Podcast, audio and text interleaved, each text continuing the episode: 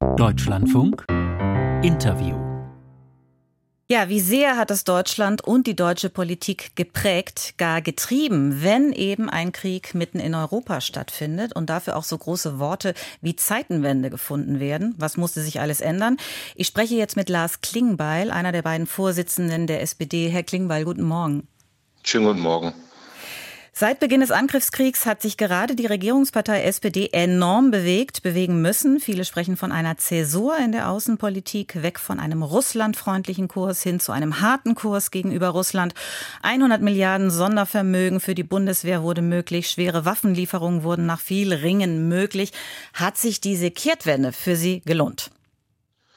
Ich glaube, es geht gar nicht um die Frage, ob sich Dinge gelohnt haben oder nicht. Es geht um die Frage, ob Dinge richtig und notwendig sind und alles das, was Sie beschrieben haben, der äh, Bruch mit äh, Putin und der Bruch äh, in der Russlandpolitik, die 100 Milliarden Sondervermögen, ähm, die Frage, ob wir ähm, mit der Tradition deutscher Außensicherheitspolitik brechen, dass wir eben keine Waffen in Kriegs- und Krisengebiete liefern und das jetzt tun. Ähm, alle diese Dinge hat niemand, glaube ich, äh, gerne getan, aber sie waren notwendig ähm, und diese Regierung hat am Ende genau das alles entschieden. Hat die SPD in ihrem Wandel Grundüberzeugungen opfern müssen? Nein, sie hat keine Grundüberzeugung äh, opfern müssen, aber wir haben natürlich gehofft, dass wir mit Russland einen Weg gehen können, in dem auf militärische Auseinandersetzung verzichtet wird bin auch nach wie vor fest davon überzeugt, dass es richtig war, dass wir versucht haben, Wladimir Putin bis zum letzten Tag davon abzubringen, dass er die Ukraine militärisch angreift, dass er versucht, völkerrechtswidrig Grenzen zu verschieben.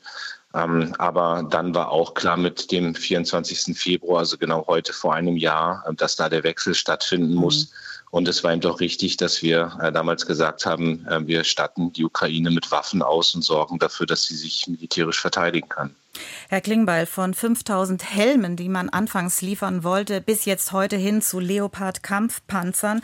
Die Forderung nach Kampfjets, die steht ja auch schon im Raum. Wie weit wird Deutschland noch bei seiner militärischen Unterstützung gehen? Wo ist denn die Schmerzensgrenze? Naja, die, die 5000 Helme, das war ein kommunikativer Fehler am Anfang, aber Olaf Scholz hat ja in seiner Zeitenwende-Rede am 27. Februar vom Deutschen Bundestag eben genau diesen Bruch angekündigt, hat gesagt, wir werden liefern und dann haben wir jeden Tag ja neu bewertet, sind jeden Tag weitergegangen auch in der Frage, was wir liefern, das muss sich dann in einer solchen Kriegssituation entwickeln. Das haben wir mit internationalen Partnern zusammen entschieden. Die Frage Und war, wir, wo wir die werden, rote Linie werden, für Sie ist. Ne, wir, wir, werden das jeden Tag neu weiter bewerten. Mhm. Es gibt keine roten Linien. Ähm, ich hätte vor einem Jahr nicht gedacht, dass wir mal Kampfpanzer liefern. Ich habe mir jetzt die Woche gerade die Ausbildung der ukrainischen mhm. Soldaten in meiner Heimatstadt Munster am Leo 2 angeguckt. Aber das hätte ich vor einem Jahr nicht gedacht. Aber ich sage mhm. jetzt, es ist richtig, dass wir das jetzt mit den Partnern entschieden haben, Kampfpanzer zu liefern. Und ich glaube, dass man in so einer solchen Situation keine roten Linien ziehen kann. Ähm, das hat der Kanzler auch deutlich gemacht. Mhm. Laut ID Deutschland-Trend von Februar 2023 machen sich 59 Prozent der Deutschen große oder sehr große Sorgen, dass Deutschland direkt in den Krieg hineingezogen werden könnte. Können Sie diese Angst nachvollziehen oder wird die nicht sogar noch schlimmer, wenn Deutschland immer größeres Kriegsgerät liefert? Diese Angst kann ich total nachvollziehen und das spüre ich ja auch, wenn ich im Land unterwegs bin, dass es eine große Sorge in großen Teilen der Bevölkerung gibt, dass man hineingezogen wird. Und deswegen ist der Kurs von Olaf Scholz auch abzuwägen, sich international abzustimmen, auch mal sich zwei, drei Tage Zeit zu nehmen für eine Entscheidung, ist das genau richtig. Ich finde, dass viele Debatten in Deutschland zu sehr schwarz-weiß waren, dass sie zu sehr auch getrieben waren von der Frage, was findet man in bestimmten Teilen der Gesellschaft richtig. Und dieses Abwägende ist genau das Richtige und das ermöglicht eben doch große Teile der Gesellschaft mitzunehmen. Aber am Ende ist die Entscheidung, die Ukraine zu unterstützen, sie dabei auch politisch, aber eben auch mit Waffenlieferungen zu unterstützen, ihr äh, Recht zur Selbstverteidigung äh, wahrzunehmen und das auch zu stärken, ähm, ist eine richtige Entscheidung. Wir dürfen nicht zulassen, dass Wladimir Putin diesen Krieg gewinnt. Mhm, aber das Abwägte von Olaf Scholz wurde ja sehr oft auch als Zögerlichkeit kritisiert, als jemand, der nicht genau weiß, wo er hin will. Das habe ich immer für falsch empfunden, diese, diese Interpretation. Wissen Sie, wir sind in einer sehr grundsätzlichen Situation. Es geht um Krieg und Frieden. Wir wissen vielleicht erst in zwei, drei, in fünf Jahren, in diesem historischen Moment, was alles richtig und was falsch war an politischen Entscheidungen. Und da erwarte ich von einem Bundeskanzler, dass er abwägt, dass er genau diese Gespräche auch mit internationalen Partnern führt, dass er sich nicht treiben lässt von öffentlichen Debatten, sondern dass er am Ende das mhm. tut, was er für richtig hält, was er nochmal mit Verbündeten auch gemeinsam beschlossen hat. Olaf Scholz hat da viel einstecken müssen, aber ich sage Ihnen am Ende, habe ich immer wahrgenommen, dass es in der Bevölkerung eine große Unterstützung dafür gibt, dass ein Regierungschef zweimal nachdenkt und nicht äh, morgens überlegt äh, anhand von Umfragen, wie er welche Entscheidung trifft. Kommen wir zum Kurs oder Kurswechsel der SPD zurück. Die militärische Unterstützung der Ukraine, die kostet Deutschland ja viel. Das Sondervermögen der Bundeswehr 100 Milliarden Euro. Die Stimmen sind schon sehr laut. Das wird nicht reichen. Das muss deutlich mehr werden. Dieses Geld muss ja von irgendwo herkommen. Steuern sollen nicht weiter erhoben werden. Jetzt geht die Angst um, dass sozialpolitische und ökologische Reformprojekte in Deutschland hinten runterfallen fallen. Ist die Angst berechtigt? das ähm, nehme wahr, dass es diese Angst gibt und dass es diese politische Debatte gibt. Aber wir werden als SPD sehr genau darauf achten, dass nicht die Frage von innerer, äußerer Sicherheit gegen die Frage des gesellschaftlichen Zusammenhalts ausgespielt wird. Das ist kein Entweder-Oder, sondern wir brauchen beides. Wir müssen gucken, dass wir eine starke Bundeswehr haben, dass wir uns verteidigen können, dass wir die Ukraine mhm. unterstützen können und dass wir in Bereichen wie Kampf gegen Kinderarmut in der Bildungspolitik, in der Arbeitsmarktpolitik, dass wir da vorankommen. Dafür steht die SPD und da werden wir sehr genau bei den Haushaltsberatungen darauf achten. Ja, aber Sie sprechen die Haushaltsberatungen an. Aktuell streitet die Ampel um den kommenden Haushalt, etwa um die Kindergrundsicherung. Das ist eigentlich ein wichtiges sozialpolitisches Projekt Ihrer Partei, verankert auch im Koalitionsvertrag. Und jetzt steht dafür noch keine Finanzierung. Ist das nicht ein klares Zeichen, dass die Sozialpolitik jetzt doch hinten runterfällt?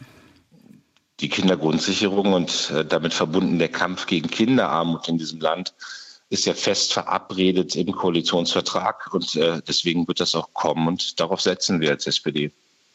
Da sind Sie sich sicher, es wird kommen, weil wie gesagt, es wird ja noch drum gestritten und die Finanzierung steht ja noch nicht. Ja, ich nehme auch wahr, dass manche streiten und dass manche da öffentlich diskutieren, aber äh, der Koalitionsvertrag hat die Unterschriften von allen drei Parteien, die diese Regierung tragen. Für uns selbst ist das Anliegen, Kinderarmut in diesem Land konsequent äh, zu bekämpfen, ist mhm. ein sehr wichtiges. Deswegen äh, werden wir dafür sorgen, dass die Kindergrundsicherung umgesetzt wird. Wir dürfen nicht zulassen, dass die notwendige Investition in Bundeswehr und unsere Verteidigung und die Sicherheit gegen die Frage des sozialen Zusammenhalts ausgespielt wird. Dafür steht die SPD und deswegen ist es für mich völlig klar, dass die Kindergrundsicherung kommt. Mhm, Sie wollen das nicht ausspielen, das ist wahrscheinlich aber dann auch noch ein weiter Weg. Wie geht es denn jetzt weiter? Ein Jahr Krieg in der Ukraine, immer noch blutige Kämpfe, russische Truppen sollen massiv verstärkt worden sein, Großoffensive wird befürchtet, Stimmen, die sagen, sie habe gar schon begonnen. Wie muss es jetzt weitergehen? Sehen Sie da irgendwie ein Potenzial für Verhandlungen?